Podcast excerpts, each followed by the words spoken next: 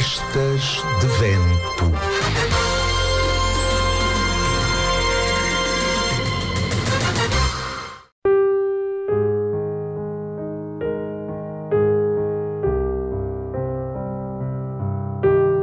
Bem-vindos a mais uma conversa viva num espaço de comunicação com mais de 30 anos de existência em várias formas de comunicação, chamado Arestas de Vento. A verdade da hora pede que Céu Campos, diretora da Gata em Espelho Mágico, seja nossa convidada especial. Só para lembrar, a companhia em causa está prestes a iniciar um conjunto de 12 sessões do espetáculo Alice no País das Maravilhas, no Fórum Cultural José Manuel Figueiredo, na Moita. Céu Campos, se pensarmos em cidadania, trata-se de uma iniciativa exemplar para o Conselho da Moita e tudo à volta, mas também marcante para a vida da estrutura artisticamente organizada que é a GATEM Espelho Mágico. Sim, uh, trata-se de um evento organizado pela Câmara Municipal da Moita e que vai reunir a comunidade escolar em redor da produção Alice no País das Maravilhas. Um, é uma grande honra satisfazer esta escolha da edilidade. Vamos dar uh, o nosso melhor e o nosso melhor é cativar uh, a partir de um teatro povoado pela música, pela cor, pelo movimento, pela fantasia, onde habitam sonhos, desafios e realizações. Um teatro simples e profundo onde reina a poesia. É a marca Gata em Espelho Mágico. como sabemos, felizmente, subejamente conhecida e requisitada pelo país. Tenho de aproveitar o balanço da resposta para agradecer verbalmente ao Presidente Carlos Albino e à Doutora Anabela Regula, chefe da Divisão Cultural, que, para além de serem pessoas humanamente sensíveis, e começa a ser raro neste mundo de capelas e supermaterialista, são agentes públicos uh, vocacionados para a cultura como fator essencial na formação das personalidades. Uh, escolher e colocar os mais jovens no centro das preocupações maiores da sociedade é fazer sem complexos futuro. Como diria o saudoso Agostinho da Silva, as crianças vêm do futuro e trazem a sabedoria do amanhã. Alice no País das Maravilhas. Estamos perante uma história intemporal cheia de simbolismos que estimula a imaginação e questiona os princípios da lógica. É este o ponto de partida, ou não? Utilizar as palavras pensadas dos outros, eh, quando são interessantes, é qualificar o nosso mapa interior, não é? E eu vou, vou utilizar um extrato de uma crítica do biógrafo e escritor Luciano Reis para responder. Uh, eu tenho aqui uma cábula e diz assim: uh, Em termos de resumo deste musical, Alice, uma menina curiosa, segue um coelho branco de colete e relógio, mergulhando sem pensar na sua toca.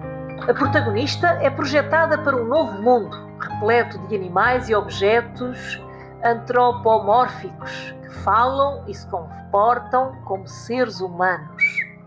Alice é uma menina inteligente e observadora que embarca numa viagem para o País das Maravilhas, um mundo onde tudo parece ser diferente daquilo que ela conhece. A protagonista simboliza a curiosidade e a imaginação que todos temos na infância. O coelho branco que passa pelo jardim é o elemento que desperta a atenção da protagonista veste um colete e usa um relógio de bolso e diz sempre que está atrasado.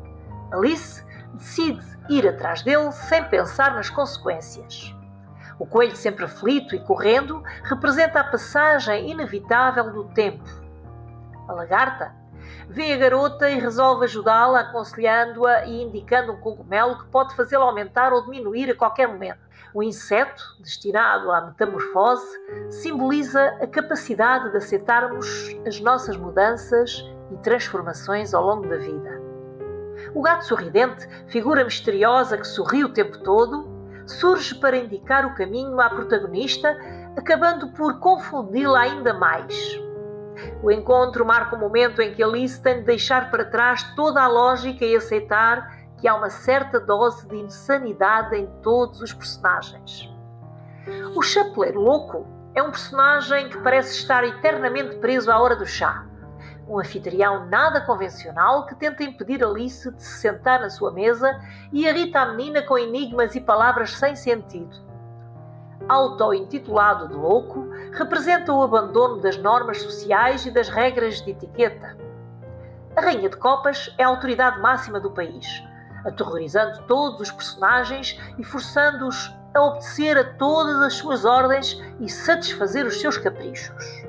Além de expressar a injustiça de um sistema monárquico, ilustra a tirania e o abuso do poder. Penso que digo eu agora, Céu Campos, que honrando o crítico Luciano Reis, entrei no miolo da produção Alice no País das Maravilhas. Já agora, ficha técnica.